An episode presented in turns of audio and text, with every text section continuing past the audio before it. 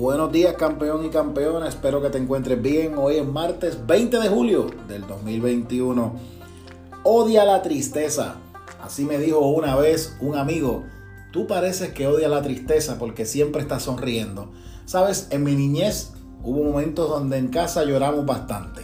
Mi papá, un veterano de la guerra, nos crió con una disciplina militar y aunque suene jocoso, solamente había que estar ahí para experimentar cuánto sufrimiento emocional en momentos nosotros experimentamos. Mi hermano y yo siempre salíamos perdiendo en cualquier discusión, así que no nos convenía enfrentarnos a nuestro padre, así que lloramos bastante. Desde entonces me propuse que lo más que pudiera en la vida era sonreír, era estar alegre, era demostrarle a los demás que se podía ser feliz en medio de las adversidades y de las tormentas de la vida.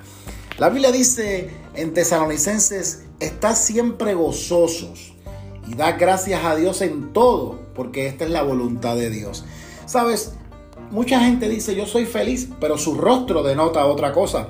La felicidad es una característica muy importante dentro de nuestra vida y que el mundo hoy necesita gente feliz.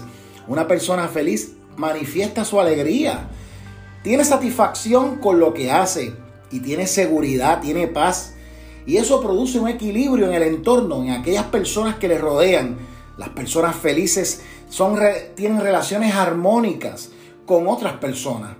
También desarrollan relaciones constructivas, optimistas, son confiados, tienen esperanza en la vida. Las personas felices promueven la vida, aman la vida, contagian el entorno y transmiten esa alegría a otros que necesitan en algún momento de sus vidas necesitan esa paz y esa alegría. Así que en este día estás gozoso, estás alegre, enseña de los dientes a tus compañeros de trabajo, sonríe, como digo yo, aunque estés mellado. Dios te bendiga.